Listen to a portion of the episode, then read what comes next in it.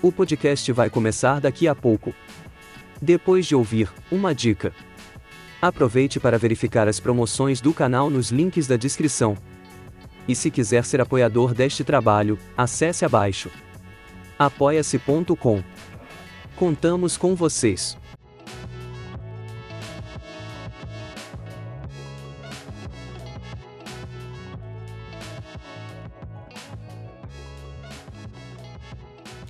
Muito bem, pessoal. Vou gravar aqui um áudio. Vou falar um pouquinho da Copa do Mundo, principalmente né, o que está acontecendo aí. Não nos jogos propriamente dito, não na parte técnica do esporte e futebol, mas no horizonte do que nós podemos observar durante todo esse período de construção de estádios, de preparo de toda a infraestrutura para que tudo fosse feito a tempo né, e fosse realizado então os jogos da Copa. A abertura, a simbologia, inclusive, que chama bastante a atenção, a simbologia é utilizada na, nessa Copa do Catar. E falar também do capitalismo stakeholder, que é um tema que eu tenho trabalhado um pouco mais, refletido um pouco mais, é uma questão que vale muito a pena nós nos aprofundarmos. Eu vou falar um pouquinho baixo aqui, tá? É claro que no áudio depois eu vou preparar, tirar chiado, né, se tiver chiado, e deixar o áudio melhor, mas eu vou ter que falar um pouco baixo porque já está meio tarde aqui, eu estou gravando no horário não muito adequado à noite. Então, assim, é, é até, quando, quando, a gente olha para o mundo, cara, a gente perde a, a, esperança, né? Porque, do ponto de vista histórico, a, a, o nosso ânimo em relação a melhorias, acho, acho que é uma, uma dualidade nesse âmbito até, porque as coisas poderíamos pensar eram tão ruins no passado que elas acabam ficando melhores, né, inevitavelmente no futuro. Mas nem sempre é assim, tá? A história muitas vezes se repete. E e eu não estou falando aqui das histórias da Copa, eu estou falando dos grandes eventos que são também fruto de um jogo de interesse político, um jogo de interesse de inúmeros grupos, dentre eles governos, instituições, entidades, sejam elas públicas ou privadas, e que fazem com que a coisa se torne uma espécie de sacrifício humano em prol de um entretenimento, que inicialmente para nós é um absurdo mas que no fundo é o que acontece quando a gente observa que muitas pessoas sofrem para que outras possam, digamos assim, ter aí uma alegria efêmera. Isso não implica que eu esteja condenando assistir os jogos da Copa. Eu sou um fã incurável de futebol. Eu adoro futebol. E claro que eu vou assistir os jogos do Brasil e tudo. Mas infelizmente, cara, à luz de tudo que aconteceu nesse período uh, das construções dos estádios, da, da morte de pessoas pela falta, digamos assim, de direitos de trabalho. Eu falando de direito de trabalho, não é no mesmo contexto que acontece no Brasil, que às vezes existe um excesso que atrapalha, inclusive, o livre mercado. A gente está falando de uma situação de um país do Oriente Médio, né? uma coisa que está em outro patamar aí. E a violação dos direitos humanos mesmo, né, cara? Então, pode ter certeza, né? muita gente morreu para que outros pudessem usufruir desse evento aí. Né? O que me faz pensar que é uma culpa indireta, não estou querendo pesar a mão aqui contra certas pessoas, mas eu acho que é uma culpa indireta em figuras como uh, atores de Hollywood, por exemplo, né? Morgan Freeman participando da abertura da Copa. É, e todo aquele, aquela, aquele linguajar do, do estilo suíço dizendo que o mundo está caminhando por uma igualdade, por uma fraternidade universal, quando eles estão literalmente pisando em sangue humano ali naquele gramado. Sangue humano, pessoas morreram para construir aquilo ali. É um negócio assim. E quando você para para pensar e vem à tona isso na tua consciência, é assustador. Né? É, mas isso aconteceu também em, outros, em outras Copas, inclusive no Brasil. Não foi um gasto tão generoso quanto está sendo no Catar, porque o Catar é um país rico, mas no Brasil também, né? Você preferia construir estádio do que hospital e, enfim, a gente já sabe de toda a história. Então há uma relação infeliz, infeliz relação entre futebol e pão e circo. É uma situação que constrange quem é fã do futebol, mas a gente não pode ignorar o fato de existir corrupção no gênero humano. É quem fala que o, que o ser humano, ah, essa coisa de pecado original não existe. Tudo bem, você não pode, você pode não querer, assim, admitir a narrativa religiosa, mas você há de convir, você há de convir que a história comprova que o próprio ser humano, eu não estou falando só do que o, do entorno do ser humano, também que já é a questão da natureza, mas o próprio ser humano em si já tem uma uma tendência realmente terrível nas relações de poder, quando essas relações são relações de poder. Né? A gente está falando aqui mais especificamente de política. Cara, muita coisa a se falar, por exemplo, é, do que eu já tinha abordado no outro vídeo, sobre o, essa coisa do capitalismo stakeholder, que é uma temática abordada justamente por esse pessoal que acredita numa visão contra, na verdade, Milton Friedman, decifrada inclusive pelo Thomas Sowell, que é aquela visão irrestrita de acreditar que realmente nós podemos tornar os países democráticos mais unidos justamente para lutar contra essas, autocracias né, no, que existem no mundo, porque nós sabemos que existe muito mais autocracias no, no planeta Terra do que democracias, né? Acredite se quiser. E há esse consenso ou essa tentativa de aproximação até para se livrar é, dessa dificuldade de pessoas, de grupos étnicos que sofrem porque são vítimas do seu próprio governo, são vítimas do seu próprio país. É aquele conceito já abordado aqui tantas vezes né, de democídio são vítimas não em tempos de guerra, mas entre aspas, em tempos de paz, em tempos de um governo. Uh, só que esse governo, enfim, é tirânico. Então, a autocracia é um problema que existe no mundo, ponto. Só que o que existe para combater as autocracias, aí é que a gente tem um outro problema. Eu costumo, como já abordei antes, colocar essas duas coisas num, num campo meio literário. Então eu uso aqui o George Orwell de um lado e o Aldous Huxley do outro lado. O George Orwell vai falar de um mundo terrível, onde o poder é opressor ao ponto de dominar até as mentes e tirar até mesmo o direito ao martírio, o direito de você morrer como um herói em vista de continuar acreditando nos seus ideais. O mundo do George Orwell quer matar até isto. Quer corromper os corações ao ponto de que as pessoas não tenham nem o direito de ter uma crença um mundo melhor. Bom, o Aldous Huxley já vai falar de um admirável mundo novo. Eu vou até abordar isso um pouquinho quando a gente estiver tá, falando nessa coisa dos stakeholders.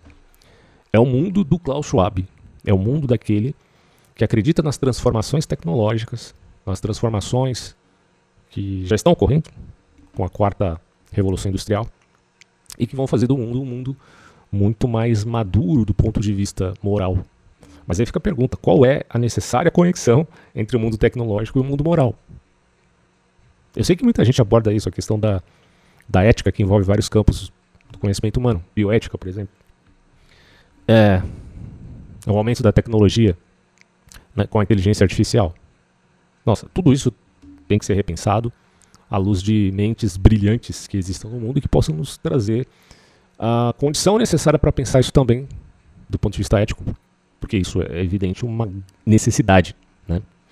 Agora, se por um lado então você tem esses inúmeros países autocráticos e dentre eles grandes potências, até potências econômicas como é a China e a Rússia, a Rússia, do ponto de vista econômico, vai lá, né?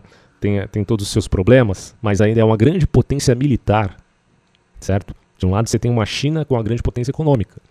Militar também, mas talvez a Rússia seja muito maior, nesse sentido, né, militar. Bom, são países que têm ali uma amálgama, uma relação de amálgama, até do ponto de vista econômico, a questão do gás natural, com a Europa inteira, no caso da Rússia, e que gera muitos problemas quando há conflitos, ao que implica dizer uma anarquia nessas relações de poderes, porque são estados-nação que, apesar dos seus, das suas alianças, dos seus compromissos multilaterais, no fundo, cada um vai ter que dar conta de si, dada a contingência que lhe parece propícia, por um sentimento que tem um arcabouço cultural, que tem uma, uma demanda que muitas vezes é pouco entendida pelo outro cara de, outro, de outra nação, de outra cultura. Por exemplo, no caso da Rússia, em nome da sua honra, Putin quer reconquistar aquele território da Ucrânia, mas ele está invadindo um país soberano. Isso é inaceitável, para aqueles que vivem democracias liberais como nós. Então fica todo fica esse jogo babilônico, né? Porque nós não estamos, digamos assim, falando a mesma língua.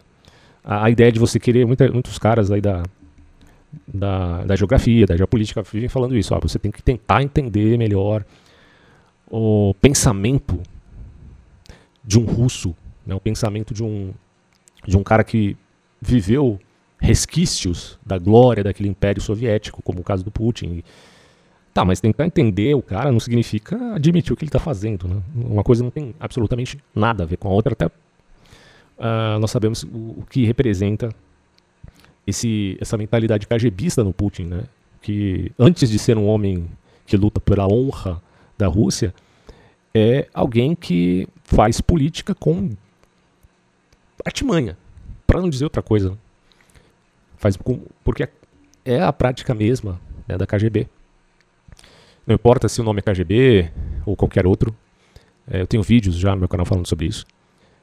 Livros e livros que, que remontam né, esse modus operandi e a, a, mediante até o que nós podemos chamar de guerra de quinta geração na, na no linguajar russo ou no linguajar americano, guerra híbrida. Isso existe, isso acontece, está acontecendo, evidentemente, é, no campo, inclusive, da propaganda para o Ocidente. A Rússia explora muito o mundo da propaganda e assim também os outros países. A gente fica nesse conflito. Para entender as coisas, é, necessidade, é necessário a gente ter uma, é, um pensamento um pouco mais cuidadoso, menos fígado e mais razão, né, digamos assim. E se, então, por um lado, nós temos esse, esse mundo terrível da autocracia, a lá George Orwell, no seu livro 1984, por outro lado, você tem esse mundo admirável, essa, esse paraíso na Terra que querem construir, meio pautado numa linguagem empresarial, do que nós, então, não eu, na verdade, o próprio Klaus Schwab chamaria de capitalismo stakeholder. Esse capitalismo ele já existe essa tentativa, na verdade, de implantar um capitalismo que tenha uma vertente, segundo eles, consciente, no sentido de intervir. Aí, aí a gente já tem uma enorme problemática. Essa mentalidade de, de nós termos grandes indústrias interferindo, quer dizer, o mass média, a mídia de massa, e as grandes empresas, grandes indústrias, sendo elas uh, as construtoras de avatares ou símbolos ou arquétipos para uma sociedade inteira, para educar os povos. Isso está acontecendo, meus amigos. E por mais que pareça uma teoria de conspiração, quando você lê a bibliografia desse pessoal, você entende claramente o que eles querem e o quanto eles pagam para ver esse zeitgeist acontecendo. Só que o Zeitgeist, o espírito do tempo, não é uma coisa assim do tipo tão domável quanto eles pensam. Me parece que o trágico de toda essa história é a tentativa de implantação, a mesma situação que, ocorre com, que ocorreu com o comunismo. O trágico do comunismo não é a sua utopia comunista, onde todos viverão bem e a propriedade privada dos meios de produção, será algo fora da mão do burguês malvado e haverá uma igualdade de resultados. É uma utopia. Bom, o problema do comunismo não é necessariamente a utopia. Talvez sim, em algum ponto, porque ela justifica males em nome de um futuro promissor. Que, no, no fundo, não deixa de ser uma aposta muito, muito mal feita. Né? Porque a possibilidade desse futuro chegar é mínima, se não, segundo o próprio Mises, inexistente dado o fato de que o cálculo econômico socialista é um furo do ponto de vista de uma economia racional. Então, é, quando o Karl Marx percebe que, que o capitalismo, que é uma economia de trabalho assalariado, é diferente do feudalismo, que era meio que um trabalho servil, então o capitalismo acaba sendo uma superação do feudalismo, ok, ele estava certo.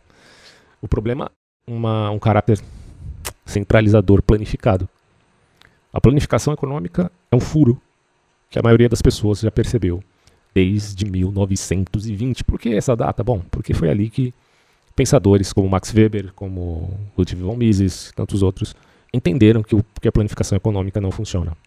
Não funciona. Não é economia racional, não tem incentivo necessário para que a economia seja minimamente existente e promissora para trazer riqueza para uma determinada sociedade. Então, falar de capitalismo contra comunismo no sentido econômico, desculpa, mas não faz sentido. Ainda alguns levantam essa bola hoje em dia, saudosistas do, do regime ou da, da Revolução Leninista, é, sem lembrar que o próprio Lenin teve que voltar atrás né, na sua política econômica, voltando a ser um capitalismo de Estado, porque ele acreditava que precisaria fazer isso, senão eles ficariam na miséria. Né? A grande realidade é que esse capitalismo, meus amigos, acabou. Esse, esse comunismo, melhor dizendo, acabou. E foi implantada então essa visão de três tipos de capitalismo, que é o capitalismo de Estado, capitalismo de mercado e, segundo Schwab, o capitalismo stakeholder. Então aqui você tem essa divisão que faz com que o liberal, defensor voraz do, do capitalismo, acabe sendo alguém que luta justamente contra uma vertente de um capitalismo que está disfarçado, porque tem em seu bojo uma centralização com um discurso democrático, que é justamente esse stakeholder. Então aqui a gente pode fazer a divisão da seguinte forma: o capitalismo de Estado é uma economia mista, tendendo mais à primazia do Estado.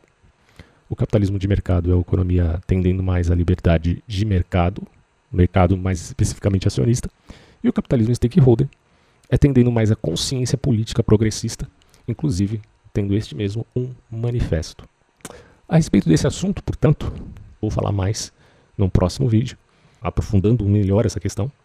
Então, infelizmente, o futebol ele está, uh, vamos colocar assim, vinculado né, em todo esse contexto. É algo que dá muito dinheiro e, portanto, a corrupção aí, né, onde tem dinheiro, onde o coração do homem estando no dinheiro, inevitavelmente haverá injustiças inomináveis. Não estou dizendo que você tem que né, parar de, de acompanhar o futebol, mas no mínimo né, a gente precisa ter essa, essa consciência. E só para vocês mensurarem melhor né, aquilo que eu estou deflagrando aqui, vamos ler uma matéria do G1 sobre esse assunto, onde eles perguntam como ficou a situação do trabalho escravo no Catar. A matéria é recente e ela vai dizer o seguinte: isso aqui foi em dia 20. O país sede da Copa de 2022 é uma nação relativamente nova. O Catar tornou-se independente da Inglaterra ali em 1971 e teve sua primeira constituição escrita em 2005. É por isso que muitas pessoas só ouviram falar do país quando ele foi escolhido pela FIFA para receber o, a Copa do Mundo. No campo econômico, o país começou a ganhar destaque muitos anos antes, a partir da década de 40, quando foram descobertas grandes reservas de petróleo e é, portanto, por este motivo é que o Catar é um país extremamente rico. É, reservas de petróleo e também gás natural em seu pequeno território. Isso transformou o que era um dos países mais pobres do Golfo Pérsico em um dos estados mais ricos da região em poucos anos. Esse rápido crescimento econômico se reflete na moderna capital Doha, no canal de notícias de alcance internacional Al Jazeera e na companhia aérea do Qatar também, que é riquíssima. Só que para construir tudo isso, o país que tem uma população nativa estimada em 300 mil pessoas, então um país pequeno, teve que contar com a força de trabalho de mais de 2 milhões de imigrantes. Aí você pensa, um país rico que está dando emprego para imigrantes. Parece uma coisa boa. Bom, mas o Catar, meus amigos, é uma ditadura. E sendo uma ditadura, ela não tem um compromisso necessário com aquilo que chamamos de direitos humanos, se é que você me entende. E aí é dito aqui estrangeiros que em muitos casos tiveram que trabalhar em condições análogas à escravidão. E não há por que fazer eufemismos aqui. De fato, era praticamente uma escravidão. Segundo, é, assim, dentro do, da perspectiva de novo, né, como está colocando aqui moderna. Segundo denúncias da Anistia Internacional, entre outras entidades internacionais também, é, dentro de um sistema conhecido como Kafala ou Kafala, e o que é o sistema? Eu vou, eu vou dizer, eu vou pronunciar dessa forma, kafala. Não sei se está certo. O sistema kafala, que também poderia ser chamado de patrocínio, define a relação entre trabalhadores estrangeiros e seu empregador local ou patrocinador. Segundo um grupo internacional que discute política externa, esse sistema foi criado em uma época de grande crescimento econômico, quando era preciso ter mão de obra barata e abundante.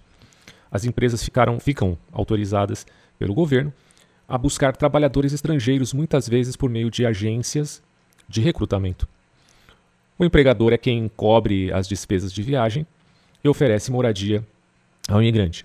Só que esses trabalhadores ficam presos aos seus patrocinadores, além de começarem em dívidas, que é uma coisa meio absurda, mas é o que acontece, eles inicialmente pagam para trabalhar, e ficarem independentes de moradias oferecidas. É preciso permissão, se quiserem, por exemplo, tentar mudar de emprego ou simplesmente encerrar o contrato de trabalho. Inclusive, quando você chega no Qatar, a primeira coisa que você faz é instalar um aplicativo para ser monitorado pelo governo. É inimaginável, a não ser na China, mas, bom, acontece lá. Sair do local de trabalho sem permissão é uma ofensa que resulta na rescisão do estatuto legal do trabalhador e, potencialmente, prisão ou deportação, mesmo que o trabalhador esteja fugindo do abuso, explica o jornalista Cali Robinson em um documento no site Consumer Relations. Isso limita muito a liberdade do trabalhador, que acaba sendo submetido, está grifado aqui, destacado, melhor dizendo, a maus tratos por conta dessa relação de domínio.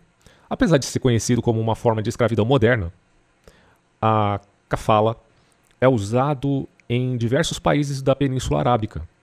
Então não é só no Catar, é também na Arábia Saudita e nos Emirados Árabes. Segundo a Anistia Internacional, não seria possível a realização da Copa do Mundo sem os mais de 2 milhões de trabalhadores imigrantes. Mas o sistema baseado em patrocínio deixa o estrangeiro vulnerável a um ciclo de abusos. Isso lembra muito o que acontecia no Antigo Egito, uh, pelo menos segundo algumas narrativas históricas, à luz da construção das pirâmides dos grandes monumentos. Se usava trabalho escravo. Né? E o que seria o Egito sem os seus escravos estrangeiros? Bom, parece que não mudou muita coisa de lá para cá, né? Apesar de toda essa conversa hipócrita que aparece ali no discurso do Morgan Freeman na, no, na abertura da Copa. Bom, após anos de pressão por parte da Anistia e outros grupos de direitos, o Qatar assinou em 2017 um acordo com a Organização Internacional do Trabalho comprometendo-se a seguir práticas internacionais de relações de trabalho. Desde então, o governo do Qatar promulgou leis, o governo do Qatar não é uma monarquia, tá? A absoluta, ele promulgou leis que beneficiam o trabalhador estrangeiro. Uma das principais mudanças, por pressão internacional, foi a retirada da exigência de uma autorização para pedir demissão, possibilitando que os estrangeiros pudessem sair do país sem necessidade de avisar previamente o seu empregador. Outra mudança é que desde 2018 os funcionários podem tentar mudar de empresa sem ter que avisar o atual empregador. Também foram incluídas regras como salário mínimo, limitação da jornada, na jornada de trabalho, doméstico e a instalação de um comitê para disputas trabalhistas. A criação de sindicatos, no entanto, continua proibida. Teve alguns avanços. Bom, a coisa a coisa estava tão absurda que os caras tiveram que mostrar alguma mudança, né, digo aqui o governo do Catar. Apesar da vitória legal, a anistia diz que as regras não estão sendo implementadas com a força ou cobrança do governo que eles esperavam. Portanto, milhares de trabalhadores continuam à mercê de empregadores inescrupulosos, diz aí a entidade. E não há por que duvidar disso. Ainda há relatos de passaportes que são confiscados, principalmente entre, entre trabalhadores domésticos, além da dependência de estar empregado para ter um lugar para morar, o que tira o poder do trabalhador de reivindicar os seus direitos. Outra denúncia da anistia é de salários atrasados ou de falta de pagamentos para resolver essa questão, então o governo implementou um sistema eletrônico para monitorar e detectar irregularidades que, segundo a entidade, também não funciona corretamente. A ideia do governo, então, é ter mais controle. No caso dos trabalhadores domésticos, muitos ouvidos pela anistia disseram trabalhar mais de 14 horas por dia, sem nenhuma folga semanal, além dos que declararam serem insultados, cuspidos ou agredidos fisicamente, uma coisa que lembra bastante ali o Antigo Egito. E aí fica a questão aqui, né? O subtítulo da matéria do G1. Foquem no futebol. Fala a corruptora FIFA. A FIFA escreveu no início do mês para a seleção das seleções, seleções da Copa do Mundo, pedindo que se concentrem no futebol no Catar e não deixem o esporte, o esporte ser arrastado para batalhas ideológicas ou políticas. Você vê que já tem muitos capitães de seleções ocidentais que estão usando a braçadeira como uma espécie de demonstrar indignação, repulsa, alguns até com, a, com o símbolo do arco-íris, porque no Catar esse movimento LGBT não tem força nenhuma, é muito mal visto, já que é um país muçulmano. Mas o engraçado é que esses caras estão mais preocupados com a chamada diversidade do que o trabalho escravo, né? Porque a maior indignação é óbvio, de acordo com o senso de proporção que um ser humano deveria ter, que é muito pior a questão do trabalho escravo do que esse discurso ocidental da diversidade, né? que é uma diversidade, como eu já disse aqui, stakeholder, que é só no, no aspecto estético, porque diversidade de ideias eles não aceitam muito. Bom, mas aí a matéria continua aqui. Ó. A carta do presidente da FIFA, o famoso Infantino, e da secretária-geral da entidade, é uma resposta não apenas à preocupação com o tratamento de trabalhadores imigrantes, mas também em relação a protestos feitos pelas seleções sobre questões como o direito da comunidade LGBTQIA+. Então, as seleções, ou alguns capitães aí de seleção, estão muito preocupados né, em fazer o protesto ideológico a respeito dos LGBTs. Mas o trabalho escravo, o trabalho dos imigrantes. É isso que realmente é o escândalo da coisa. Pessoas morreram, foram, consideramos aqui, de uma maneira é, um tanto alegórica, porém no mundo real, concreta, a morte de pessoas sacrificadas em nome de um evento, de um entretenimento. Então, desculpa, não é possível que você ache que as questões relativas à chamada diversidade ocidental seja mais importante do que o trabalho escravo. Não é possível um troço desse. Por isso que eu falo, cara. Não é só o problema dos países autocráticos, que é terrível aos nossos olhos, seja no Oriente Médio, seja na Ásia, o problema também é que o Ocidente está contaminado por essa propaganda do capitalismo stakeholder, que faz as pessoas perderem completamente o senso de proporção da realidade. Bom, mas a matéria continua dizendo: sabemos que o futebol não vive em um vácuo e estamos igualmente cientes de que existem muitos desafios e dificuldades na, na, da questão da natureza política em todo o mundo. Mas, por favor, não deixem, já aqui o pessoal da FIFA falando, né, que futebol, não deixe que o futebol seja arrastado para todas as batalhas ideológicas ou políticas que existem, diz a carta. É, tem, tem dois lados da questão aqui que são bem sérios. Né? O primeiro é que há um lado certo. Você querer impor a uma cultura que ela admita práticas é, relativas a, a movimento ideológico LGBT, não é tudo bem, direitos humanos nós todos estamos admitindo aqui, inclusive eu fazendo referência à situação dos trabalhadores imigrantes. Direitos humanos é uma coisa. Agora, outra coisa é a ideologia LGBT. Você querer fazer essas manifestações num país que culturalmente não aceita esse tipo de coisa, para mim não faz muito sentido, não. Ah, vai jogar futebol, cara. Para de palhaçada. Agora, outra coisa é o direito civil dos homens gays que existem ali nesses países, que deve ser, é, sim, uma causa justa. Porque aí a gente está falando também num contexto de vida e morte de condição jurídica. Nesse ponto, sim, vale a pena falar do assunto. Agora, não no sentido ideológico como o Ocidente trata a questão. Então, o mais importante aqui, a meu ver, é falar dessa questão do trabalho escravo. Então, lado certo. Não fiquem tentando impor a sua visão ideológica do Ocidente no Oriente Médio. Esse é um lado certo. O lado errado. Mas, apesar disto, não podemos nos esquivar de que pessoas sofreram e foram vitimadas de maneira concreta, não só não é só um discurso ideológico, por conta do trabalho escravo. Então são dois lados da questão que são muito diferentes. Uma coisa é o trabalho escravo, outra coisa é a ideologia ocidental, tentando se impor no Oriente Médio, não faz sentido nenhum. Aliás, tem aquela questão da Al Jazeera ser uma, uma mídia que, no Oriente Médio, é totalmente conservadora enquanto tradição islâmica, tá? Tô falando conservador no sentido islâmico, certo? E defende com unhas e dentes os seus próprios valores. Só que no Ocidente a Al Jazeera aparece de outro modo. Por que isso acontece? Fica a pergunta que não quer calar, né? Bom, acontece porque a Al Jazeera precisa estar do lado dessa, desse discurso de diversidade aqui no Ocidente. Porque senão não tem como a Sharia, ou a Sharia, enfim, ser implantada nesses países. Porque no Ocidente, o Islã é uma minoria. E no Ocidente, as mulheres de burca estão do lado das feministas radicais. Por mais que isso seja um absurdo. É só você olhar para a França, você vai ver esse tipo de situação acontecer. Só que nos países do Oriente Médio, não. Ali, o que prevalece é a lei, claro. Tudo bem que também o Islã não é um bloco monolítico, você tem xiita, sunita, alauíta e vários outros grupos. já, já mencionei um pouco sobre a história do Islã aqui no meu canal. É um pouco é, complicado, não é tão simples como se pensaria, mas apesar disso, você tem uma certa centralidade na lei de Muhammad, ou pelo menos no Corão, vamos colocar assim certo? E nesse sentido, a Al Jazeera do Oriente Médio, ou pelo menos a mídia oriental, é totalmente a favor de lutar contra qualquer tipo de diversidade que você queira implantar na cultura deles. Ao passo que no Ocidente, eles defendem com unhas e dentes essa diversidade, porque é uma abertura, é um caminho para o próprio Islã. Curioso, né? Mas é assim que eu penso, e eu acho que não estou muito errado nesse sentido, não. Por isso que Al Jazeera tem essa dubiedade, né? Bom, aí ele fala aqui, ó, se Gianni Infantino quer que o mundo foque no futebol, há uma solução simples. A FIFA pode finalmente começar a abordar as sérias questões, as sérias questões de direitos humanos em vez de colocá-las para debaixo do tapete, afirmou.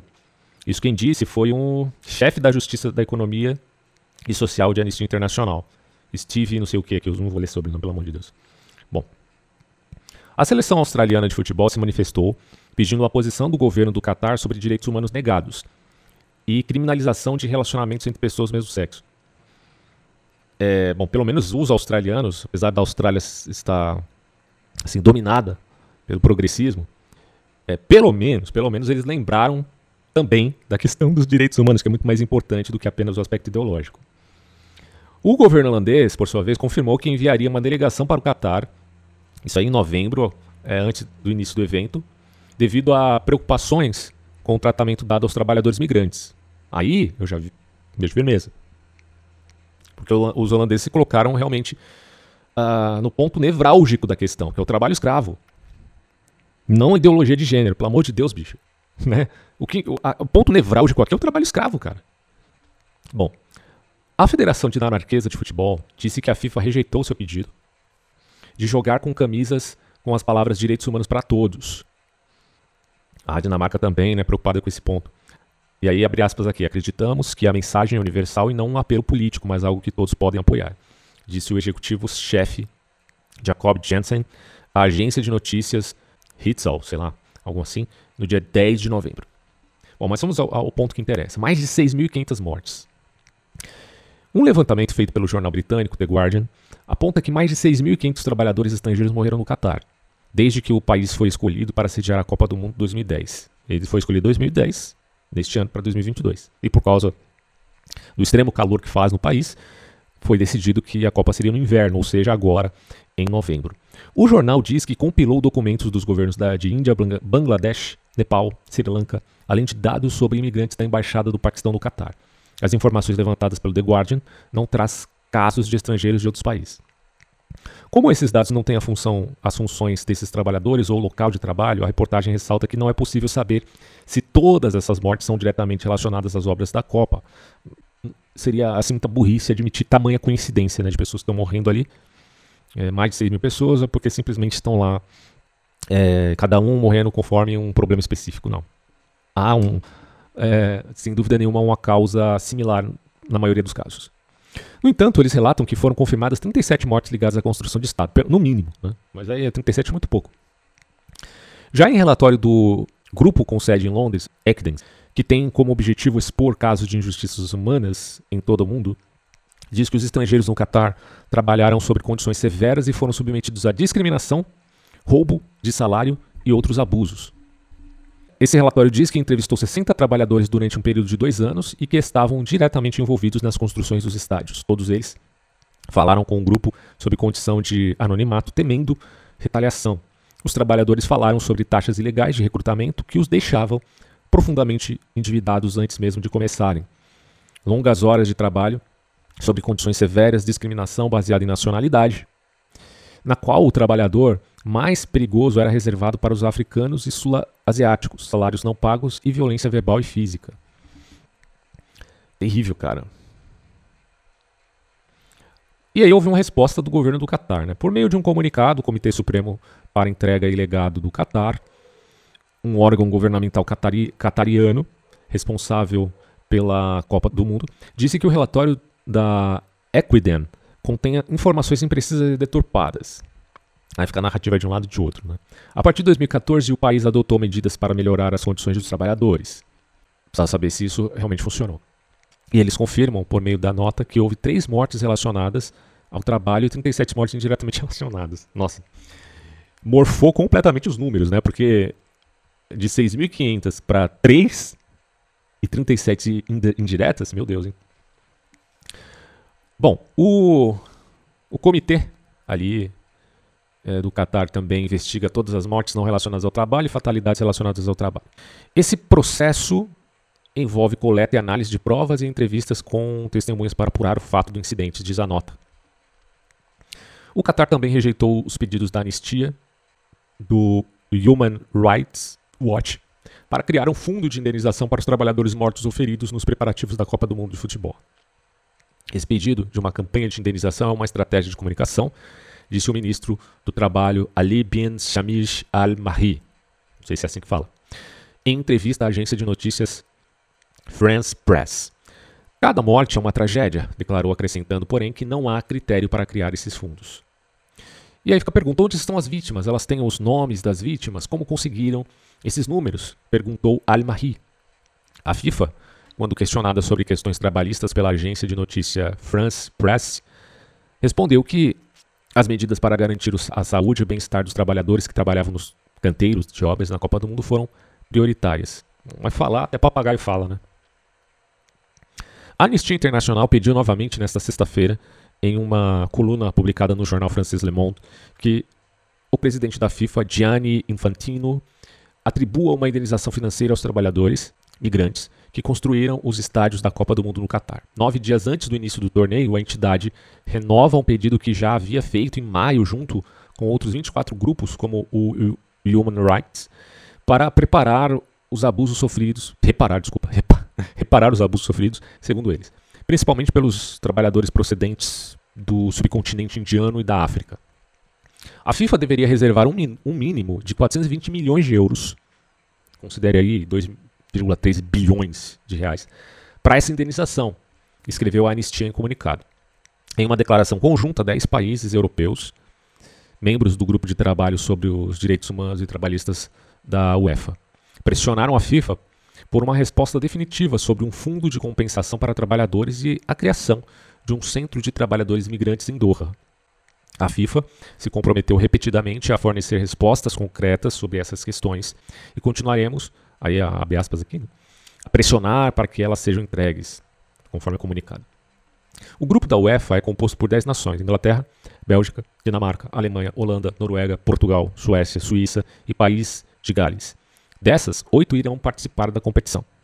Os capitães desses, dessas oito equipes que jogarão na Copa se comprometeram a usar braçadeira escrito On Love, um amor, o que é uma violação das regras da FIFA. É... E o que, que significa esse um amor aqui? Porque eu estava vendo que a maioria simplesmente está tentando fazer uma referência aos grupos LGBTs. Bom, é isso, essa é a matéria. A Copa está rolando aí, né? inclusive o que chama bastante atenção nessa Copa, além né, de todo esse desgosto por conta é, das condições de trabalho, é a simbologia da Copa, né? Como eu falei no início aí do vídeo. Porque usar o símbolo do Ouroboros, é para quem estuda o assunto sabe que isso é uma coisa meio esquisita. E, enfim, né, acho que o tema é bem polêmico e cabe a nós refletir isso, ter, pelo menos no mínimo, né? não estou dizendo que ninguém deva assistir a Copa do Mundo, mas ter uma consciência do que acontece, como aconteceu no Brasil, né? aquele escárnio para com a população das questões mais importantes como saúde e educação a favor dos estádios de futebol. Isso em 2014. É, em todo o período né, de, de construção para a Copa de 2014. Depois, quando você tem um 7 a 1 da Alemanha em cima do Brasil, aí você pergunta por que, que essas coisas acontecem. Né? O país deveria ser humilhado mesmo. O Brasil ou pelo menos o governo do Brasil, o governo do PT, fez de tudo para que um evento fosse realizado em detrimento das políticas públicas. E no Catar, bom, a coisa acontece de uma forma um pouco, pouco diferente, porque é um país rico, porém um país ditatorial está pouco se lixando para aquilo que a gente chama de direitos humanos. Né? Mas é isso, pessoal. Fico por aqui até próximos áudios.